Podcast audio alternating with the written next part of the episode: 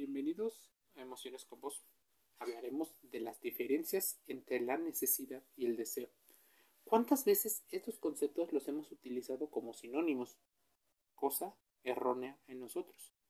En ocasiones, esta confusión puede llevarnos a decisiones catastróficas por soler elegir decisiones rápidas por encima de la evaluación de múltiples factores. El deseo hace referencia a todas aquellas situaciones o cosas que se aspiran a conseguir. Cuando se hace esta evaluación es porque no las tienes o no las has tenido o posiblemente las tuviste en algún momento pero deseas un poco más de ello. Pero no son imprescindibles para la vida o al menos no para la vida fisiológica. Muchas veces utilizamos el concepto de Abraham Maslow como un concepto en el cual la necesidad y el deseo parten de las necesidades para mantener a la persona viva. Pero pocas veces nos hemos puesto a pensar que muchas de las necesidades que tienen algunas personas o algunas personalidades parten del ego, parten de esta máscara que busca hacer que se sobreviva. Ese autoconcepto que se tiene. El deseo, como te decía, hace referencia a toda aquella cosa que se aspira a conseguir. La consecución de un deseo no es algo radical que suponga la vida o la muerte, sino que tiene mucho que ver o irá dependiendo de la persona, del valor y la categoría que se le da a determinadas cosas. Por eso el marketing apuesta por el deseo, por la situación emocional, porque existe un mar de subjetividades que lo apoyan. Ahora bien, cada uno le da un valor diferente a aquello que desea, y eso supone también que sea más sencillo conseguirlo o no. Tal vez sea más complicado comprar un yate y ahorrar para ello que vivir cerca de un lugar cercano de transporte público. Cumplir los deseos puede hacer feliz a la persona que los consigue, pero es importante igual equilibrar con las necesidades, ya que éstas son esenciales para poder vivir. A eso le llaman calidad de vida. Si bien la necesidad y el deseo es algo que posiblemente en la teoría esté muy bien definido, para muchas personas suelen confundirlo incluso en la forma en la que se expresa. De ahí grandes problemas que han ocurrido a lo largo del el mundo. El marketing de las necesidades y de los deseos de los consumidores son de gran importancia, principalmente, claro, para los dueños de las empresas, pues muchos de los descuentos y promociones están puestos para ganar más, no para que tú como consumidor ahorres. Mira, todo esto habla de una economía relacionada con las emociones, pero si tú no conoces ni siquiera tus emociones, las decisiones que vayas a tomar pueden ser incluso perjudiciales para ti mismo. Las necesidades. Es todo lo que el ser humano tiene que tener para sentirse vivo, a salvo y forma parte de un diario vivir, por lo tanto es vital para su sobrevivencia. Según el investigador Richard Hausen, son estados de carencia física y o mental. Las necesidades pueden ser físicas también y mentales, como por ejemplo la necesidad de consumir alimentos diarios, entre los que están los hidratos de carbono o carbohidratos. Esto lo podemos aplicar al marketing, por supuesto, porque es esa, ese vacío entre la necesidad y el deseo.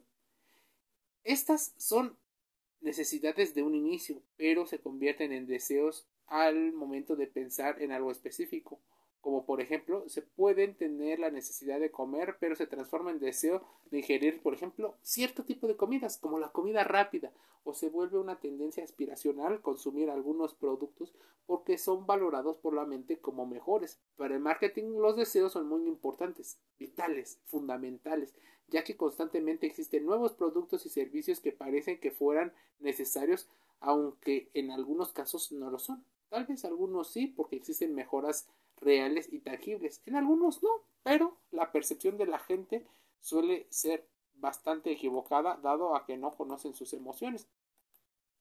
Si bien aprender a diferenciar entre las necesidades y los deseos es importante, déjame decirte que vayamos a la parte más importante. Por ejemplo, sientes hambre.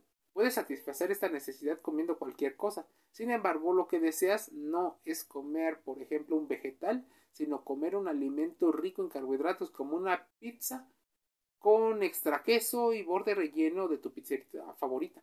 Imagina que te invitan a una fiesta a la que debes ir vestido de negro. En tu casa tienes ropa negra, así que no necesitas comprarla, pero en cambio tú tienes el deseo de ir a comprar ropa negra que viste la semana pasada en ese aparador de la tienda. Vas y la compras y engañas en ocasiones a tu mente. Existe una disonancia cognitiva que solucionas y parte de tus emociones juegan para cumplir con el deseo.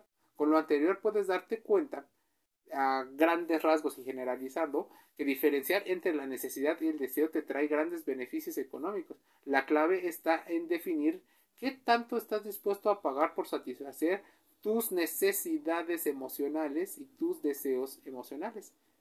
Organiza y planifica. De preferencia, no hagas cosas de manera impulsiva. Pero, como sé que habitualmente la gente no va a leer o no va a escuchar los podcasts que aquí digamos, es importante que empieces a entender que existen entonces necesidades primarias y necesidades secundarias. ¿Cuáles podrían ser entonces a grandes rasgos las diferencias entre las necesidades y el deseo? Mira, las necesidades son importantes eh, o incluso podrían ser más importantes que los deseos porque algunas de ellas son indispensables como beber agua, respirar y comer. Los deseos no son esenciales para la vida fisiológica, pero sí para estas situaciones y construcciones eh, mentales que nosotros, nosotros hacemos de nuestra propia personalidad.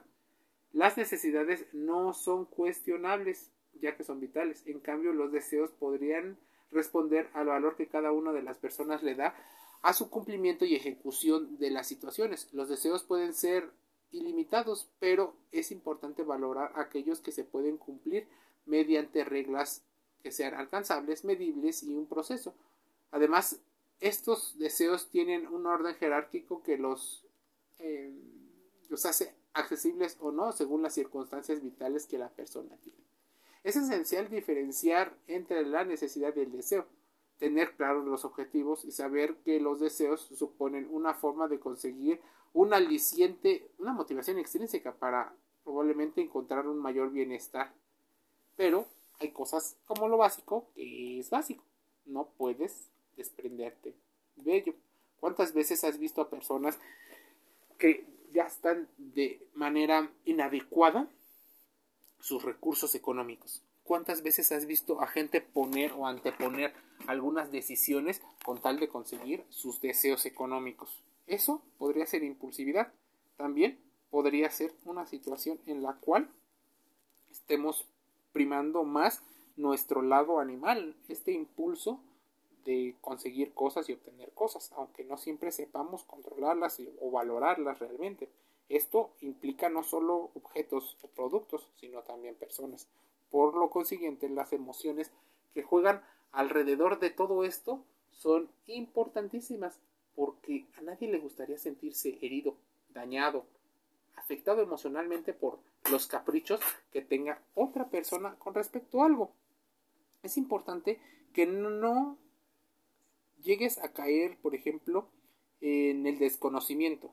Es importante que conozcas cómo o qué activa tu sensación de culpa, tu sensación de vergüenza, la tristeza, el miedo, así como qué te hace sentir agresivo, frustrado, qué es lo que te genera disgusto o qué es lo que te genera sorpresa.